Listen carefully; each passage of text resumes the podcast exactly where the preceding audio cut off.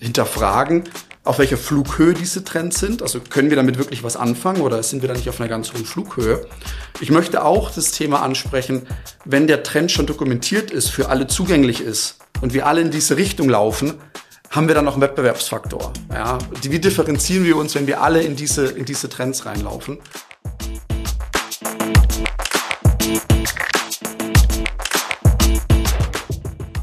Herzlich willkommen zu Business Unplugged, meinem Interview-Podcast rund um das Thema Digitalisierung. Mein Name ist Johannes Pohl, ich bin Gründer der Piopex und ich spreche mit GründerInnen, UnternehmerInnen, Führungskräften und anderen Heldinnen des Businessalltags über ihre Unternehmen, Visionen, Ideen und Herausforderungen. Kurzum, spannende Themen, spannende Menschen, von denen man lernen kann und inspirieren. Mein heutiger Gast ist Professor Dr. Alexander Schönmann, Forschungsprofessor und Studiengangsleiter für Global Foresight and Technology Management an der Technischen Hochschule Ingolstadt. Alexander und ich sprechen über das an der Hochschule gegründete Bayerische Foresight Institut und wie sich die Begriffe Foresight von den Begriffen Forecast und Trends unterscheidet und wann eine kritische Auseinandersetzung sinnvoll ist blicken auch auf den Prozess des Vorsätzes im Detail und wie künstliche Intelligenz diesen unterstützt und wo dieser an ihre Grenzen stößt.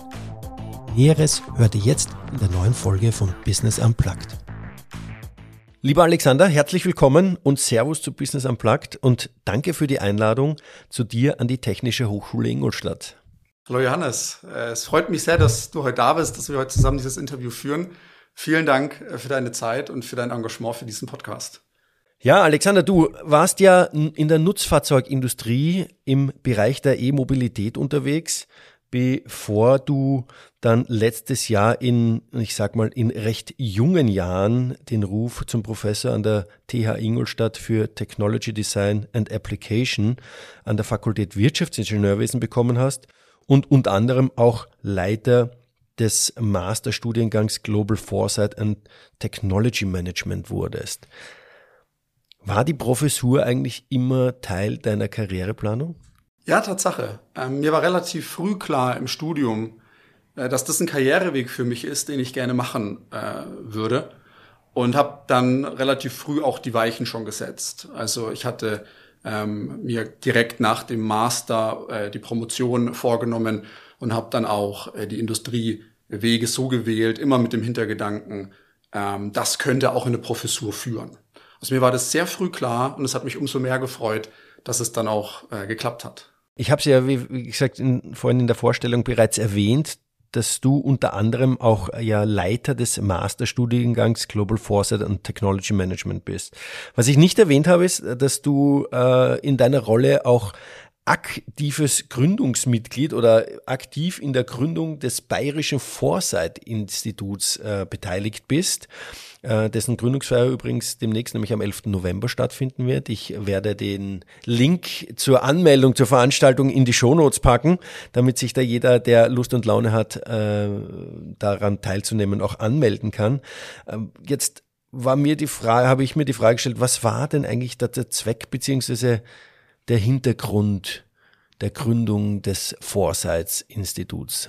Ja, du, du hast es angesprochen. Wir sind äh, zusammen äh, vier Professorinnen und Professoren, die neben dem Studiengang auch äh, die Institutsgründung anstreben. Und ähm, deine Hörer sind natürlich herzlich eingeladen, am 11.11. .11. auch teilzunehmen. Ähm, wir werden ein schönes Programm haben, wir haben eine tolle Keynote, wir machen auch Workshops direkt zu den Themen Foresight und Technology Management. Ja, was war die Idee, was war die, ähm, die Grundlage, dieses Institut zu gründen?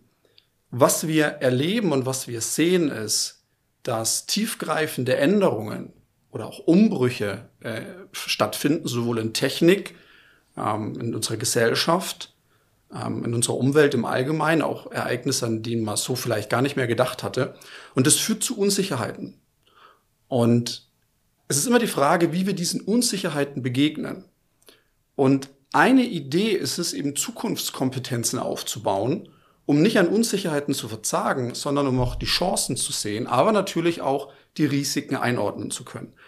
Also um es kurz zu machen, unsere Idee der Gründung dieses Instituts ist es, ganz gezielt Zukunftskompetenzen, Umgang mit Unsicherheit, Vorausschau, Technologievorausschau, ähm, diese Kompetenzen aufzubauen, in die Praxis zu bringen und vor allen Dingen auch kleine und mittelständische Unternehmen den Zugang zu diesen Werkzeugen und Tools zu geben. Wie stark ist da der Fokus auf das Thema Digitalisierung in dem Bereich Vorschau, in die Technologien und so weiter und so fort? Es ist sicher ein Aspekt. Also wir haben vier Professorinnen und Professoren mit unterschiedlichen Hintergründen. Ähm, ich habe jetzt eher diesen Technikhintergrund, also bei mir ist das natürlich auf der Agenda. Wir haben aber auch die Themen äh, soziale Änderungen, gesellschaftliche Änderungen. Ähm, also wir sind sehr breit aufgestellt und werden nicht nur Digitalisierung angehen, deutlich breiter, aber Digitalisierung ist ein Thema, das wir mit äh, anschauen natürlich. Okay. Warum eigentlich dann Foresight? Warum heißt es nicht irgendwie Forecast oder Trend-Institut? Ähm, Warum der Begriff Foresight? Gibt es da Unterschiede? Wie ist da die Abgrenzung? Ja, damit, damit triffst du den Nerv, auch in der wissenschaftlichen Diskussion, weil natürlich die Begriffe Foresight, äh, Forecasting auch immer heiß diskutiert werden im wissenschaftlichen Diskurs. Ähm, ich möchte gerne meine, meine, äh, meinen Eindruck äh, hier wiedergeben und, und ein bisschen meine Einordnung der Dinge aufzeigen. Und ich glaube, dann wird es auch ein bisschen klarer. Ähm, der Begriff Forecasting ist eigentlich sehr fokussiert auf einen sehr bestimmten Themenbereich. Es ist oft sehr quantitativ, typischerweise mathematisch, statistische Methoden und Verfahren, die wir anwenden, um einen konkreten Einflussfaktor in die Zukunft zu projizieren, typischerweise mittelfristigen Horizont. So eine schöne Fragestellung ist, wie ist die Inflationsrate in den kommenden Jahren oder wie ist das Bruttoinlandsprodukt in den kommenden Jahren? Also ich habe eine Zeitreihe, habe einen Trend in dem Fall und gehe über eine Trendexploration in die Zukunft und kann dann vielleicht noch Unsicherheitskorridore angeben. Aber ich nehme mehr oder weniger diese lineare Entwicklung an oder diese Trendentwicklung an. Foresight hingegen ist deutlich breiter aufgestellt. Also ich versuche sehr viele Einflussfaktoren herauszufinden und eben möglichst unterschiedliche Entwicklungen in die Zukunft zu projizieren. Also man baut sogenannte Szenarien. Ähm, ich glaube, ein Punkt ist ganz wichtig zu verstehen, auch im Thema Foresight. Es geht gar nicht darum, diese eine Zukunft zu beschreiben. Und es geht auch gar nicht darum, dass diese Zukunft äh, die richtige ist und die einzig wahre ist. Das, das wird man nicht machen können, das ist überhaupt nicht leistbar. Was bei Thema Foresight viel stärker im Vordergrund steht, ist die Frage, ähm, wie könnte sich äh, die Zukunft entwickeln? Und dann sind wir nicht bei einer Zukunft, sondern bei mehreren möglichen Szenarien, sogenannten Zukünften, also in einer, in einer, in einer Pluralform des Wortes. Und das Ziel ist auch vielmehr, auf unterschiedliche Umweltzustände vorbereitet zu sein.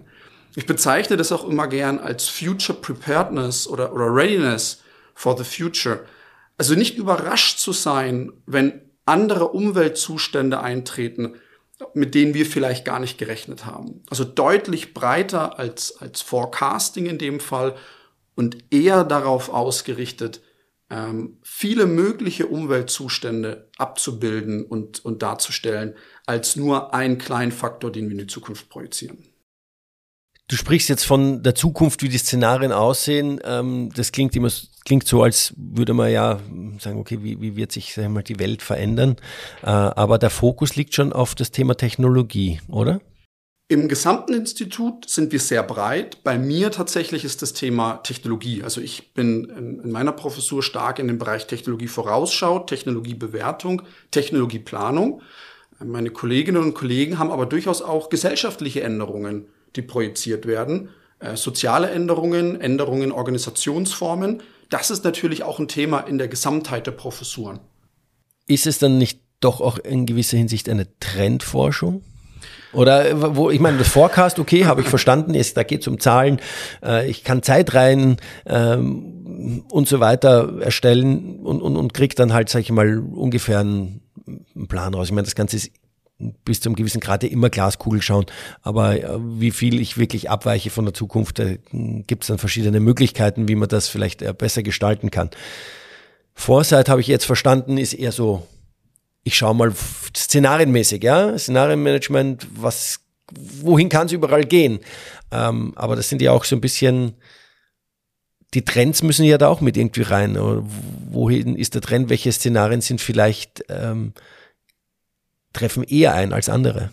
Trends sind, sind etwas ganz Besonderes. Ähm, ich ich würde gerne das Thema Trend noch ein bisschen zurückstellen ähm, und das ausführen. Aber vielleicht macht es Sinn ja auch mal zu besprechen, wie wir solche Szenarien bauen, mal so einen Prozessablauf mhm. äh, aufzustellen, wie wir vorgehen. Die Idee, die wir dabei verfolgen, ist eigentlich so schwache Signale auch aufzuzeigen. Also vielleicht die Vorstufe von einem Trend. Ja, ich nenne es immer so ein bisschen das Sternefunkeln. Ähm, das, wir sind in dem Moment noch gar nicht im Trend, sondern diese Sternefunkel, diese schwachen Signale. Das ist eigentlich das, worauf wir hinaus wollen. Und typischerweise, wenn wir, wenn wir so Szenarien-Workshops machen, fangen wir immer auch bei der Zielsetzung an. Also der, der Scope des Projektes sollte klar sein. Ist es eine, eine Art Branchenanalyse? Also wir werden vielleicht sehr breit mit ähm, vielleicht dann weniger Detaillierung für ein einzelnes Unternehmen, aber sehr breit für eine Branche. Und wir brauchen den Zeithorizont. Also wenn wir 20, 30 Jahre in die Zukunft gehen, dann wäre natürlich die, die, die Aussagen deutlich äh, schwächer, deutlich äh, vager auch unter Umständen. Also so äh, der Zeithorizont und, und wie breit man die Analyse macht für ein Unternehmen, für eine Branche, für die Welt beispielsweise, ist natürlich entscheidend. Also der Scope muss klar sein. Im zweiten Schritt gehen wir dann in die, in die, äh, in die Vorausschau und, und gucken gezielt nach Informationen, die wir brauchen. Und diese Informationsakquisition ist entscheidend. Und da geht es um Trends, ja, da können Trends eine Rolle spielen, aber es geht auch darum, diese schwachen Signale und Blind Spots aufzudecken, indem wir eben sehr viel Literatur äh, analysieren, indem wir mit Experten sprechen, in denen wir vielleicht auch Literatur anschauen, die man nicht in erster Linie denkt, weil es nicht unbedingt äh, Fachliteratur ist. Auch Blogs können eine Rolle spielen in welche äh, Richtung werden Forschungsprojekte äh, gestartet. Das sind alles Faktoren, die wir äh, berücksichtigen. Und dann müssen wir schauen, was davon ähm, sind schwache Signale, was davon ist relevant, was davon äh, könnte sich auch zu einer, ähm, zu einer wirklichen Änderung einer Branche beispielsweise entwickeln. Und dann interpretieren, analysieren, was bedeutet das eigentlich für das Projekt. Und dann gehen wir ein Stück weit in die Projektion. Also nachdem wir die wesentlichen Trends haben, die für diese Branche beispielsweise wirklich relevant sind, dann eben zu gucken, wie entwickelt sich das in der Zukunft. Und äh, entwickeln auch plausible und, und in sich schlüssige Zukunftsszenarien. Nochmal die Betonung, es geht um unterschiedliche Szenarien. Es kann ein, ähm, ein, ein sehr ähm, umfassendes Szenario sein, es kann ein positives Szenario sein, es kann ein negatives Szenario sein. Man kann natürlich auch überlegen, was sind Wunschszenarien und wie kommen wir zu diesen Wunschszenarien. Aber nochmal, die Breite ist das Entscheidende. Auf auch Entwicklungen, mit denen wir nicht gerechnet haben, vorbereitet zu sein und somit auch in gewisser Weise einen Informationsvorsprung zu haben. Wenn ich mir das jetzt äh, so anhöre, ähm, ich mit der Literaturrecherche ähm, findet man viel, wenn ich sage, okay, Forschungsprojekte, wohin geht's, wohin wird jetzt sag ich mal geforscht, heißt ja nicht unbedingt, dass das dann noch den Durchbruch schafft oder dass das da dann weitergeht. Ähm, wie, ja, wie, wie differenziert sie oder wie bewertet ihr, ist das jetzt nur ein schwaches Funkeln? Ist das vielleicht ein Stern, der wieder verglüht oder ist das einer, der dann wirklich hell strahlen wird zukünftig? Ähm, woher nehmt ihr da die Kriterien? Wie, ja, ist es jetzt rein, wir sitzen in der Kammer überlegen, wir machen Literaturrecherche oder geht sie raus in den Markt, besucht ihr die Märkte, besucht ihr Länder, besucht ihr Unternehmen, besucht ihr, mm, ja. Ja. Also zum einen, was, was entscheidend ist, das ist in gewisser Weise Kreativität, Intuition und auch Fantasie. Ja, und, und, und sich das auch vorstellen zu können. Ähm, aber ein wesentliches Element ist auch, mit den Experten zu reden. Also wir machen das gar nicht alleine diese Workshops, sondern ähm, wir, wir laden Experten und Expertinnen ein. Wir versuchen auch möglichst heterogene äh, Sichtweisen zu bekommen und entwickeln diese Szenarien und, und die Trends, äh, wie wir dieses bewerten oder wie wir Einflussfaktoren bewerten, das machen wir zusammen. Und da spielen Expertinnen und Experten eine große Rolle. Das spielt aber auch die externe Sichtweise eine große Rolle. Aber natürlich dieses Thema Intuition, Kreativität, äh, das, das ist natürlich äh, äh, da und das, das, das kann man über Methoden abdecken. Also wir arbeiten viel mit Methoden, ähm, aber dieses Grundverständnis, das, das muss natürlich da sein, die Offenheit muss da sein. Und wie kann ich mir das Ergebnis vorstellen? Ist es dann wirklich zu sagen, okay, wir schauen uns jetzt ähm, die Szenarien an, wie sich die zerspannende Fertigung entwickeln wird? Ähm, ist ein Punkt, ja, dorthin schauen wir, oder ist es, wir schauen uns generell, äh, ja, die Welt allgemein an. genau, das ist, das ist die Sache des Scopes. Also ein, ein, ein Titel kann sein, die Zukunft des Maschinenbaus. Ein Titel kann aber auch sein, äh, wir wollen ein Technologieradar haben, um für einen ganz konkreten Anwendungsfall äh, Technologien aufzuzeigen, die vielleicht zukünftig relevant sein können, wo wir vielleicht jetzt Forschungsprojekte starten müssen. Das hängt ein bisschen vom, vom, vom Scope ab, äh, in welche Richtung man gehen möchte. Ähm, es kann eine, eine, eine, eine Beschreibung von unterschiedlichen Szenarien sein. Es kann aber auch äh, so konkret werden, dass wir über einzelne Technologien reden, die diese Branche zukünftig beeinflussen werden. Das ist ein bisschen äh, vom Umfang abhängig. Ich möchte gerne noch auf das Thema Trends zu sprechen kommen, mhm, weil ich ja, das ja. Thema Trends jetzt ein bisschen nach hinten äh, geschoben habe. Ähm, natürlich sind Trends äh, wichtig und, und, und keine Frage, äh, dass man das sich äh, nicht damit beschäftigen sollte. Ähm, aber ich sehe Trends auch immer sehr kritisch. Und ich, ich möchte auch immer gern, dass sich ähm, die Partner, die mit mir zusammen an solchen Projekten arbeiten, auch Trends kritisch sehen. Ähm, ich erlebe immer wieder, wenn man sich das erste Mal mit diesem Thema beschäftigt, dass man erstmal erstaunt ist von den ganzen tollen Trendberichten, die wir finden. Also wenn ich einfach in der Suchmaschine nach Trendreports finde, es gibt ja kaum eine Unternehmensberatung, die nicht eine Vielzahl dieser Trends, gerade auch Technologietrends veröffentlicht. Ähm, ich möchte aber ein bisschen kritisch auch ähm, hinterfragen, auf welcher Flughöhe diese Trends sind. Also können wir damit wirklich was anfangen oder sind wir da nicht auf einer ganz hohen Flughöhe? Ich möchte auch das Thema ansprechen, wenn der Trend schon dokumentiert ist, für alle zugänglich ist und wir alle in diese Richtung laufen, haben wir dann noch einen Wettbewerbsfaktor. Ja, wie differenzieren wir uns, wenn wir alle in diese, in diese Trends reinlaufen?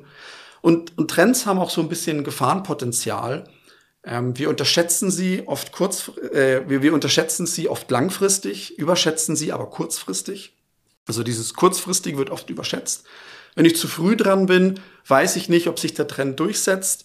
Wenn ich zu spät dran bin, äh, dann ist es vielleicht auch schon zu spät, weil äh, dieser Trend schon gelebt wird. Also so schön Trends zunächst scheinen, so schwierig ist es auch, äh, mit Trends zu arbeiten und Trends zu analysieren. Deshalb verfolge ich ein bisschen einen anderen Ansatz tatsächlich in meiner Arbeit ich möchte eigentlich gar nicht dem Trend nachrennen, sondern ich versuche immer zum Ursprung des Trends zu kommen. Ich habe die Philosophie, dass ich sage, hinter einem Trend steckt ein Bedürfnis, ein Need. Und wenn ich dieses verstehe, dieses Bedürfnis, was den Trend auslöst, diese Wurzel vom Trend, wenn ich das verstehe, dann kann ich auch schöne Lösungen anbieten. Die können technologisch sein, die müssen gar nicht technologisch sein und damit wirklich einen Wettbewerbsvorteil erzielen. Also ich versuche nicht Trends hinterherzulaufen, sondern ich versuche zur Ursache eines Trends zu kommen und das zu analysieren. Das ist immer so ein bisschen meine Auffassung, wie ich mit Trends umgehe. Okay, ist ein, ja, ist ein, ist ein spannender Ansatz, das zu verstehen. Ähm bin auch, bin auch absolut beide natürlich, äh, wenn alle dann in eine Richtung rennen, aber du darfst ihn halt auch nicht verpassen, wenn der Trend dorthin geht, musst du auch mitspielen, sonst äh, ich kann ja nicht einfach in die andere Richtung laufen, ja. Genau, also ich, wie gesagt, ich möchte gar nicht sagen, dass, ich, dass es nicht wichtig ist, sich das anzuschauen, sich damit zu beschäftigen. Ich möchte nur dafür plädieren, auch eine kritische Sichtweise auf die Trends zu haben. Und äh, natürlich muss ich das immer detaillieren für, für meine Umwelt, für mein Unternehmen, für meinen Anwendungsfall. Das ist so ein bisschen die, die, die, die, ja, die Kritik, die ich gerne mitgeben möchte, ruhig auch hinterfragen diese Trends. Wo kommen die her und in welche Richtung geht es? Wo ich da gerne einhaken wollen würde, ist, wenn du sagst, Trends kritisch betrachten. Was mir da sofort in den Sinn kommt, sind auch sogenannte Hypes, die entstehen. Ja, genau. Ja, ist es tatsächlich, ist der Trend setzt sich der auch durch? Du hast es schon erwähnt, oder ist es nur ein Hype? Wie geht ihr damit um? Das sind ja sehr viele Informationen. Wie bewertet ihr diese Entwicklungen hinsichtlich Hype oder nicht Hype? Ähm, eine sehr schöne Frage, vor allen Dingen auch vielleicht der kleine Bogen zum Eingang, weil du darüber geredet hattest oder die Frage gestellt hast, warum gründen wir das Institut? Oder warum ist das Thema so relevant, dass man jetzt eine Forschungsgruppe aufbaut und wir diese Forschungsgruppe auch über die Zeit äh, entwickeln? Ähm, das ist genau ein Thema. Wir nehmen Veränderungen wahr. Wir sehen aber auch, ähm, dass sehr viel Revolutionen ausgerufen werden. Und das führt natürlich zu Unsicherheiten, das hatte ich eingangs schon erwähnt. Das schärft aber auch Neugierde Also das, das kann auch in, in Richtung, was bedeutet das für mich sein, ganz positiv auch, auch betrachtet. Und es kann auch in die Richtung gehen, wie verändert es meine Branche? Muss ich mein gewohntes Fahrwasser verlassen? Und wie verlasse ich das? Und wie wird sich das alles entwickeln? Und natürlich spielt dieser Hype da eine große Rolle, weil ähm, sehr früh äh, Revolutionen und, und Änderungen ausgerufen werden zu einem Zeitpunkt, wenn wir noch über einen geringen Reifegrad sprechen, wenn wir vielleicht noch gar keine ähm, gar keinen echten Prototyp haben, sondern viel mehr drüber nachdenken, was könnte passieren. Ähm, das ist genau der Ansatz, den wir auch verfolgen, dass wir aus einer externen Sichtweise analysieren, wie reif ist das wirklich. Also Reifegradbewertungen spielen für mich gerade in Technologietrends eine, eine wirklich große Rolle, um eben nicht einen Hype zu befeuern, sondern um unseren äh, Industriepartnern oder auch Forschungspartnern realistisch aufzuzeigen, wo stehen wir gerade und was wären Anwendungsfälle, die äh, möglich sind. Thema Reifegrad spielt da für mich eine sehr große Rolle. Wie kann man sich das im Detail vorstellen? Also ich, wie, wie kannst du einen Reifegrad so definieren, dass durch diese Definition klar wird, ist es jetzt ein Hype oder ist es kein Hype? Also ob es ein Hype ist oder nicht, das möchte ich gar nicht beurteilen, äh, sondern ich gehe eher äh, von der von der äh, Art aus. Haben wir Patente beispielsweise dazu? Haben wir konkrete Anwendungsfälle? Sind Anwendungsfälle beschrieben worden? Haben wir Prototypen? Äh, gibt es auf einer Messe beispielsweise ähm, ein, ein Anwendungsfall dazu? Ähm, Publikationslage. Also das ist für mich, was ist tatsächlich da? Mit dem Hype äh, da gibt's ja auch also sehr, sehr stark aus der wissenschaftlichen. Genau, ich Ecke, komme von der, von, der, von der wissenschaftlichen Seite und schaue, was haben wir an Fakten da, was haben wir zum Anfassen da, beispielsweise. Ja. Ähm, Hype beurteile ich persönlich äh, gar nicht so stark, sondern, ich meine, da gibt's ja auch, der Gartner der, Unternehmens, äh, der Unternehmensberatung hat ja auch diesen Hype-Cycle. Äh, ich glaube, da hat man diese Hype-Entwicklung schon sehr schön auch abgebildet und kann das auch ganz gut einordnen. Aber wie weit sind wir in der, in der realen Anwendung? Das ist eher die Fragestellung, mit der ich mich beschäftige. Wenn man sich jetzt das anschaut oder das, dir zuhört, kriegt man ja oder hört man raus, da wird ja sehr viel mit Daten und sehr viel Informationen gearbeitet. Ja. Wie begegnet ihr dem ganzen Thema dieses, diese massenhaften Daten und Informationen zu verarbeiten oder auch, äh, sag ich mal, zu nutzen für euer, für eure Szenarien. Ähm, der Zugang zu Daten, zu Informationen wird auch immer mehr, ist einfach überall verfügbar durchs Internet und so weiter und so fort. Wie geht's ihr da dran? Was macht's ihr da? Dass ihr sagt, okay, wir ziehen auch die richtigen Informationen, wir ziehen die, wir wissen, wo wir was herziehen oder wir verlieren nichts irgendwie auf dem Weg der Szenarienbildung. Ähm, der Foresight-Prozess im Allgemeinen ist stark qualitativ. Dann wird ein Forecasting abgegrenzt, da versucht man wirklich äh, sehr stark mit mathematisch-statistischen Verfahren zu arbeiten. Wenn wir im Bereich des Foresight sind, gerade im Bereich schwacher Signale, da ist man natürlich stark qualitativ. Ähm, und das vollkommen recht, die Informationsflut hat, hat stark zugenommen. Wenn wir über eine wissenschaftliche Arbeit reden, dann versucht man das immer stark einzugrenzen. Ja, man guckt sich bestimmte Journals an oder man guckt in wissenschaftliche Datenbanken, vielleicht noch Patente und es filtert vielleicht noch nach Erscheinungsjahr der Publikation. Also in der klassischen wissenschaftlichen Arbeit versucht man das immer schön einzugrenzen, dass, dass man das bewältigen kann.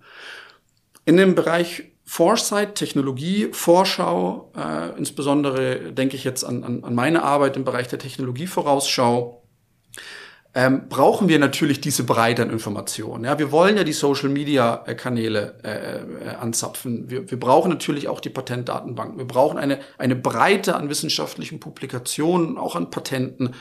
Ähm, und das hat natürlich äh, rasant zugenommen, äh, was, was publiziert wird und was zu sichten ist.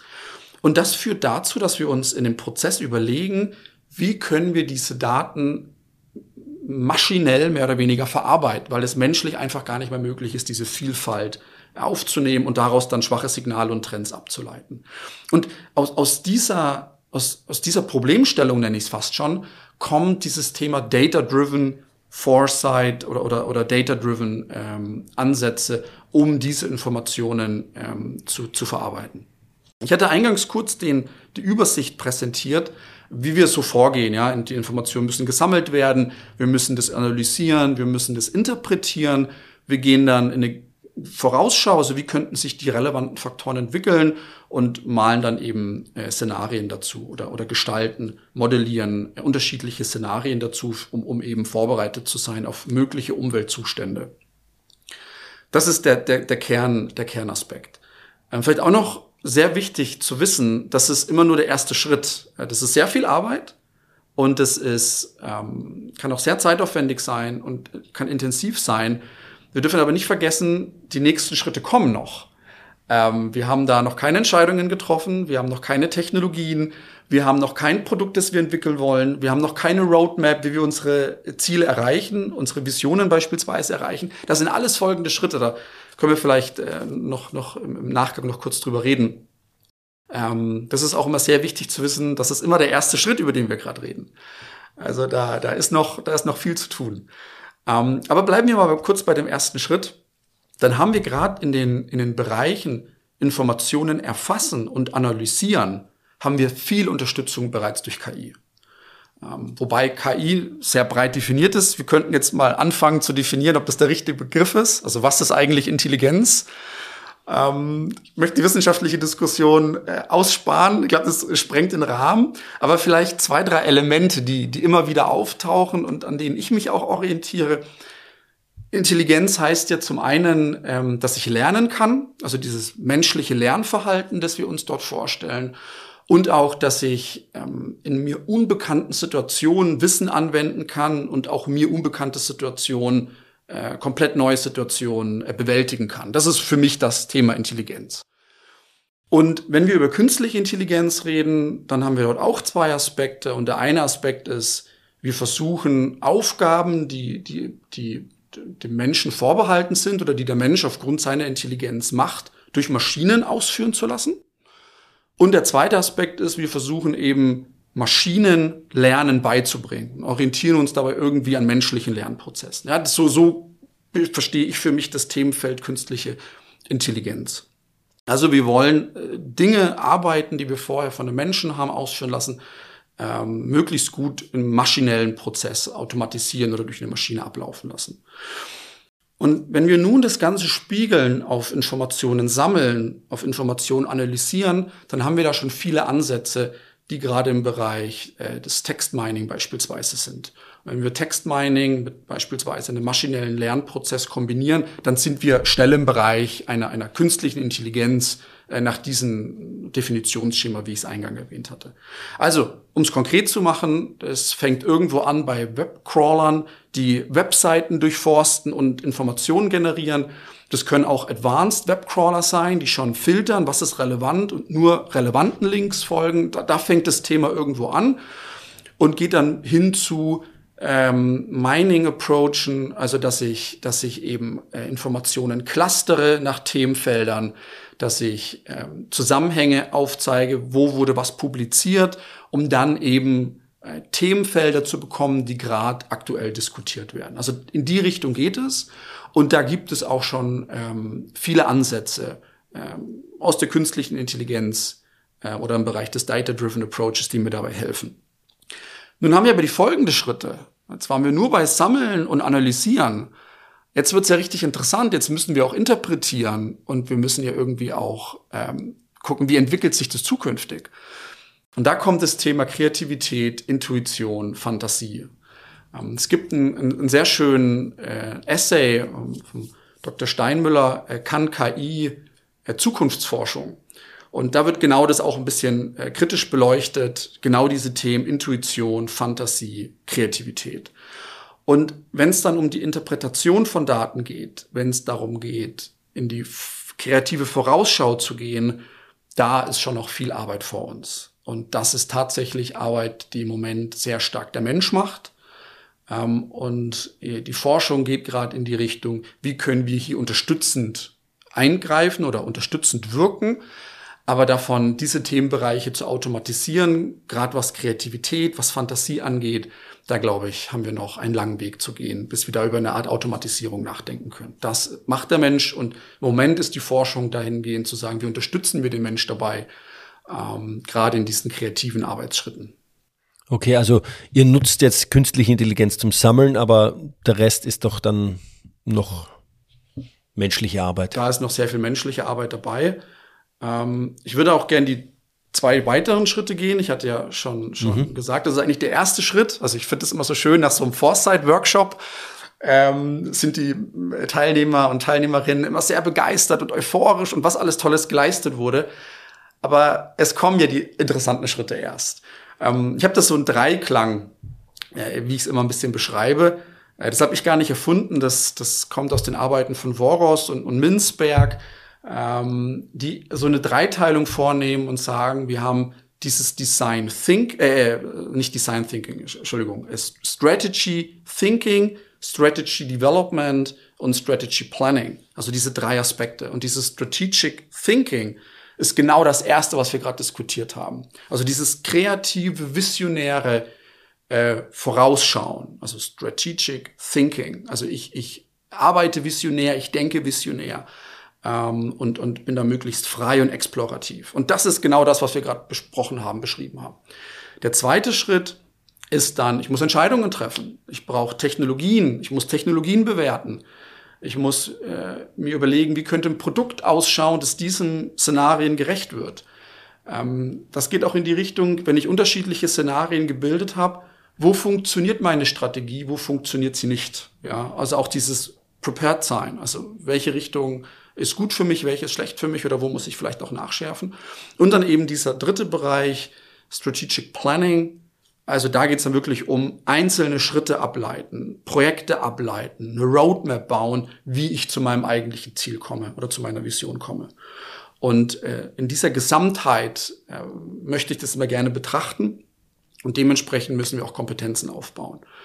Und ich sehe mich sehr stark auch bei dem Schritt zwei und drei, also Technologie bewerten, Entscheidungen treffen, ähm, Richtung Roadmap, wie gestalte ich Projekte, um meine Ziele zu erreichen und äh, da arbeite ich auch dran, wie kann mich da äh, KI unterstützen.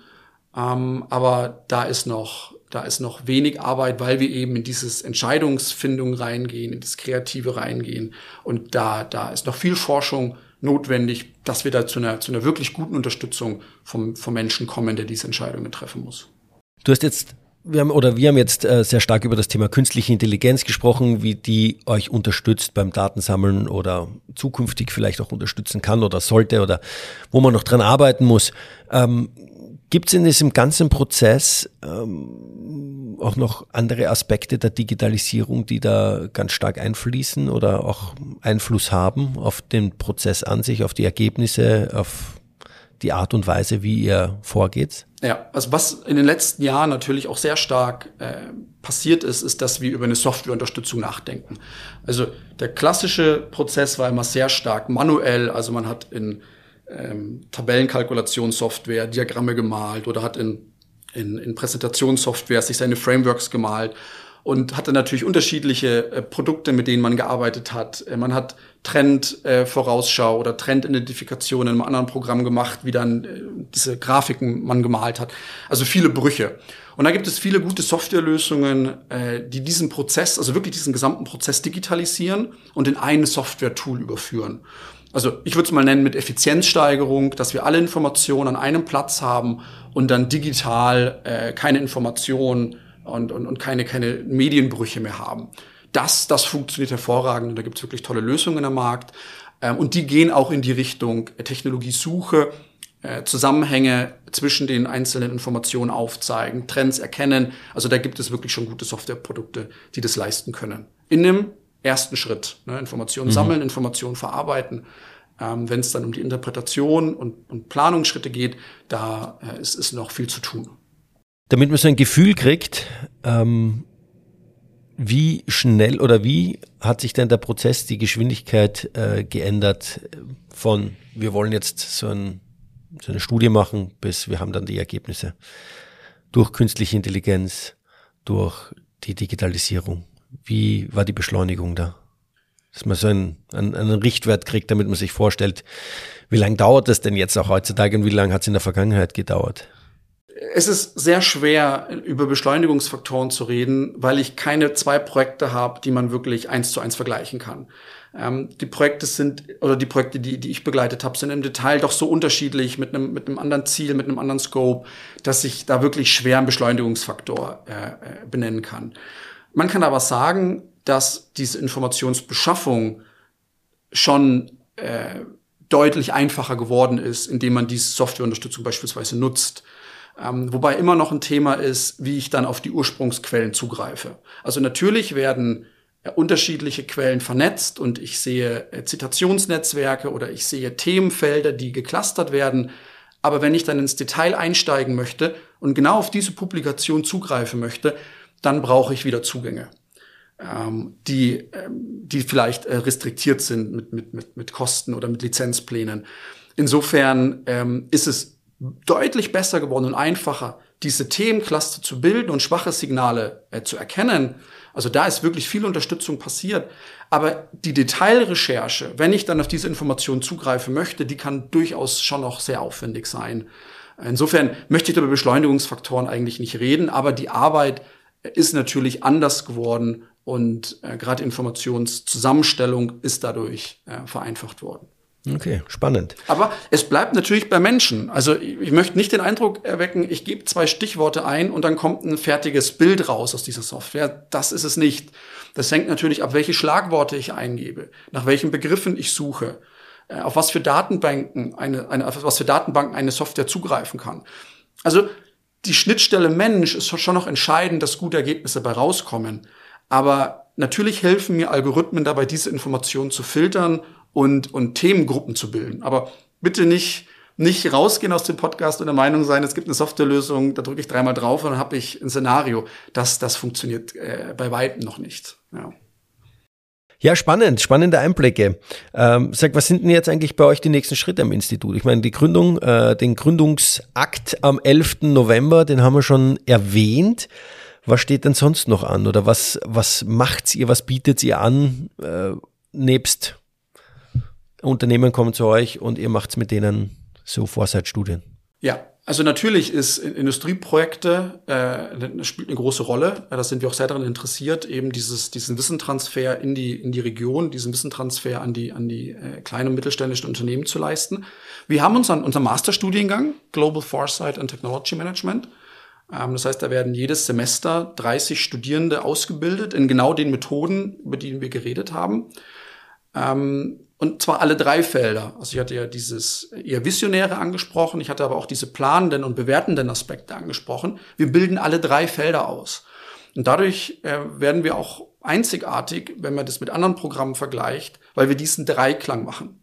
Und dazu gehen wir aktiv in Geschäftsmodellentwicklung rein, Geschäftsmodellinnovation, weil wir natürlich aus dem Wissen auch in gewisser Weise Value, Wert äh, machen wollen. Also wir haben dieses strategische Visionäre, wir haben das Planende, wir haben den Bewertungsaspekt, beispielsweise bei Technologien, haben den Geschäftsmodellaspekt und äh, machen auch noch Change in dem Programm. Also wirklich die Etablierung im Unternehmen, diese Veränderung ins Unternehmen bringen. Dieses Komplettprogramm bilden wir in dem Masterstudiengang aus.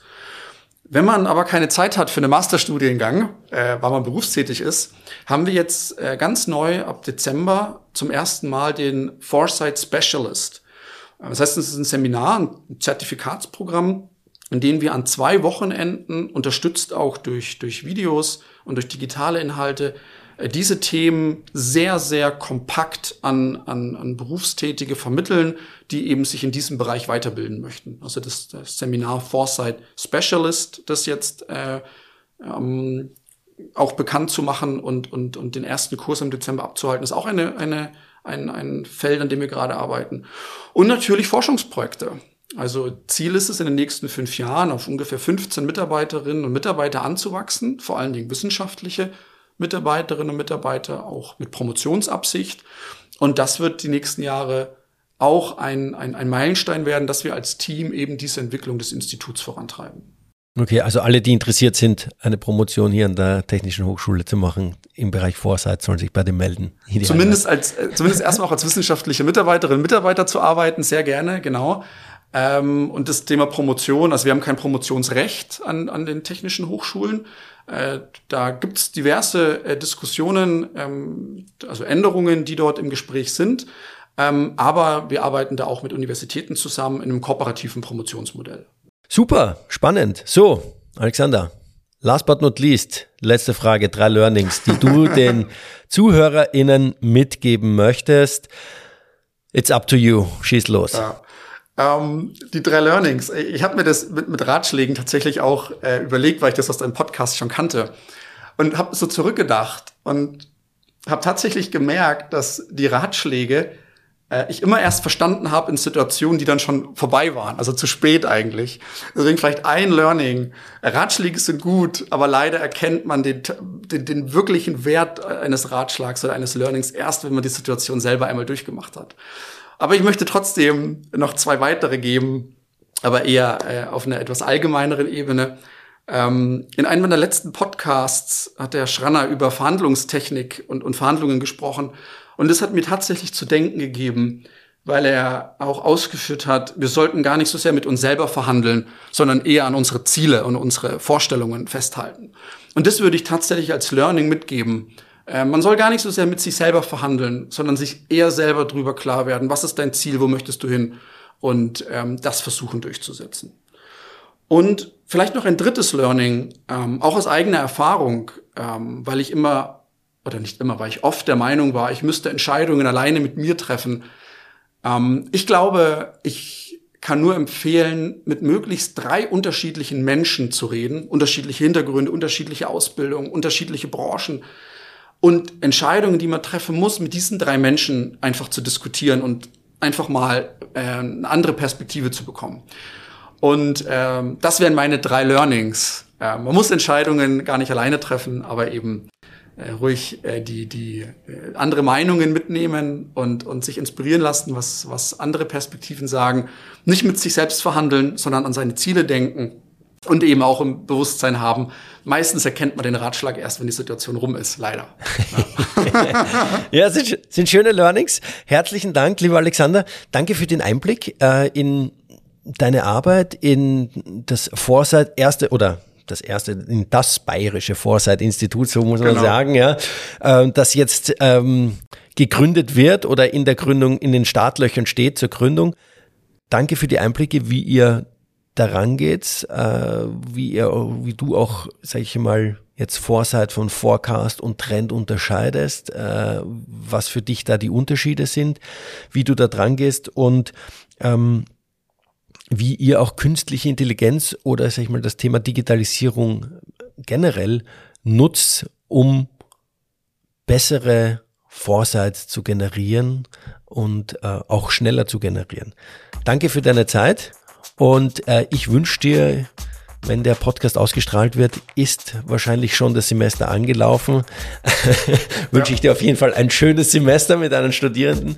Äh, alles Gute und ich hoffe, wir sehen uns bald dann bei einer Veranstaltung, vielleicht auch beim Gründungsakt des Foresight-Instituts. Danke. Ich freue mich. Danke dir. Das war das Interview mit Professor Dr. Alexander Schönmann. Infos zu Alexander, der Technischen Hochschule Ingolstadt sowie des Bayerischen Foresight-Instituts findet ihr wie immer in den Show Notes. In zwei Wochen geht's dann weiter. Bis dahin alles Gute und liebe Grüße aus München.